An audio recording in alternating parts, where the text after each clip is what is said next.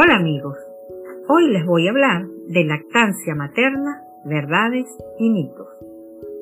La lactancia materna es el proceso mediante el cual, a través del amamantamiento, proveemos a nuestro hijo recién nacido del primer alimento, el cual es secretado a través de las mamas, específicamente diseñadas por la naturaleza para tal función.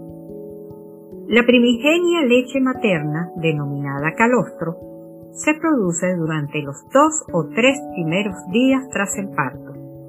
Esta leche contiene una mayor cantidad de proteínas y minerales adaptadas para ese bebé en particular.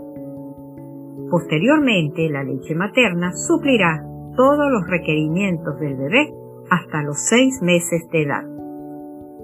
En este sentido, no solo amamantar al recién nacido lo beneficia desde el punto de vista nutricional, sino que también en el aspecto emocional, ya que el vínculo afectivo que se establece entre una madre y su bebé constituye un lazo indisoluble, una experiencia especial, singular y única.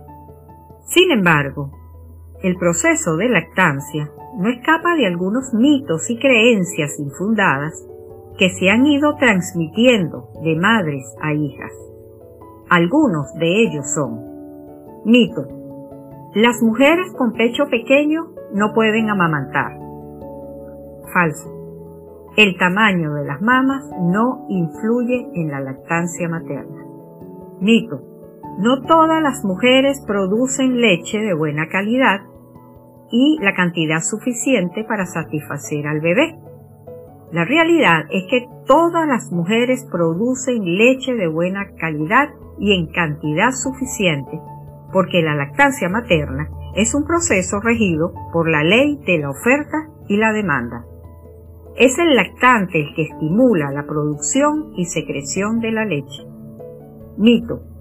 La madre no puede comer ciertos alimentos durante la lactancia. Realidad. En todo el periodo de gestación y durante la lactancia, la mujer necesita una dieta balanceada.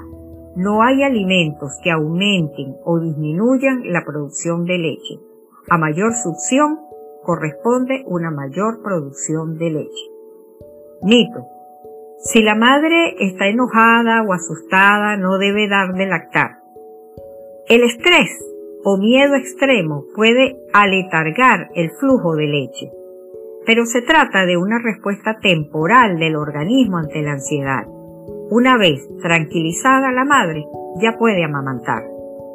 Mito. Si las madres están embarazadas de otro bebé, deben dejar de amamantar. Falso.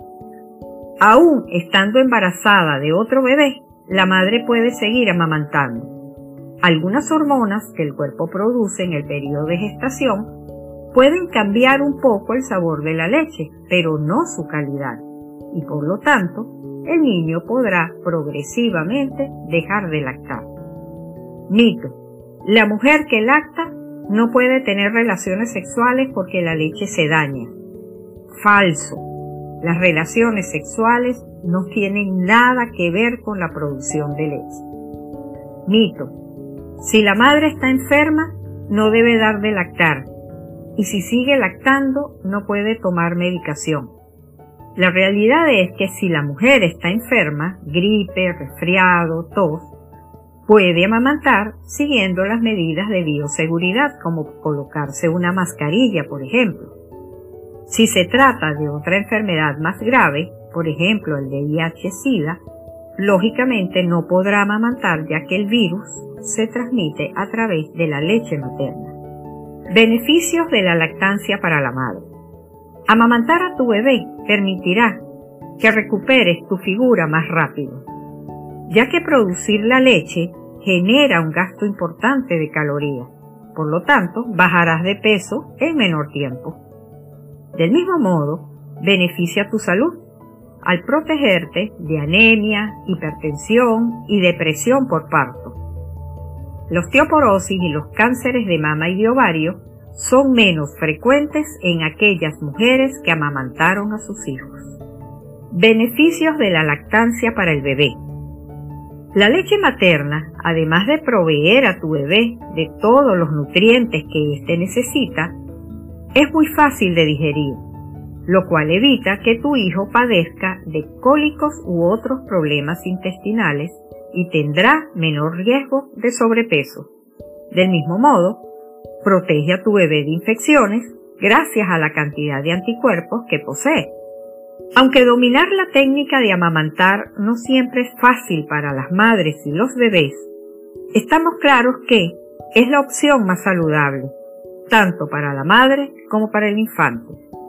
Los expertos en salud así lo confirman. Estos recomiendan que los bebés solo se alimenten de leche materna durante los primeros seis meses y después continúen amamantándolos como parte principal de su dieta hasta que tengan al menos uno o dos años de edad. Bueno amigos y amigas, gracias por su atención. Hasta el próximo audio.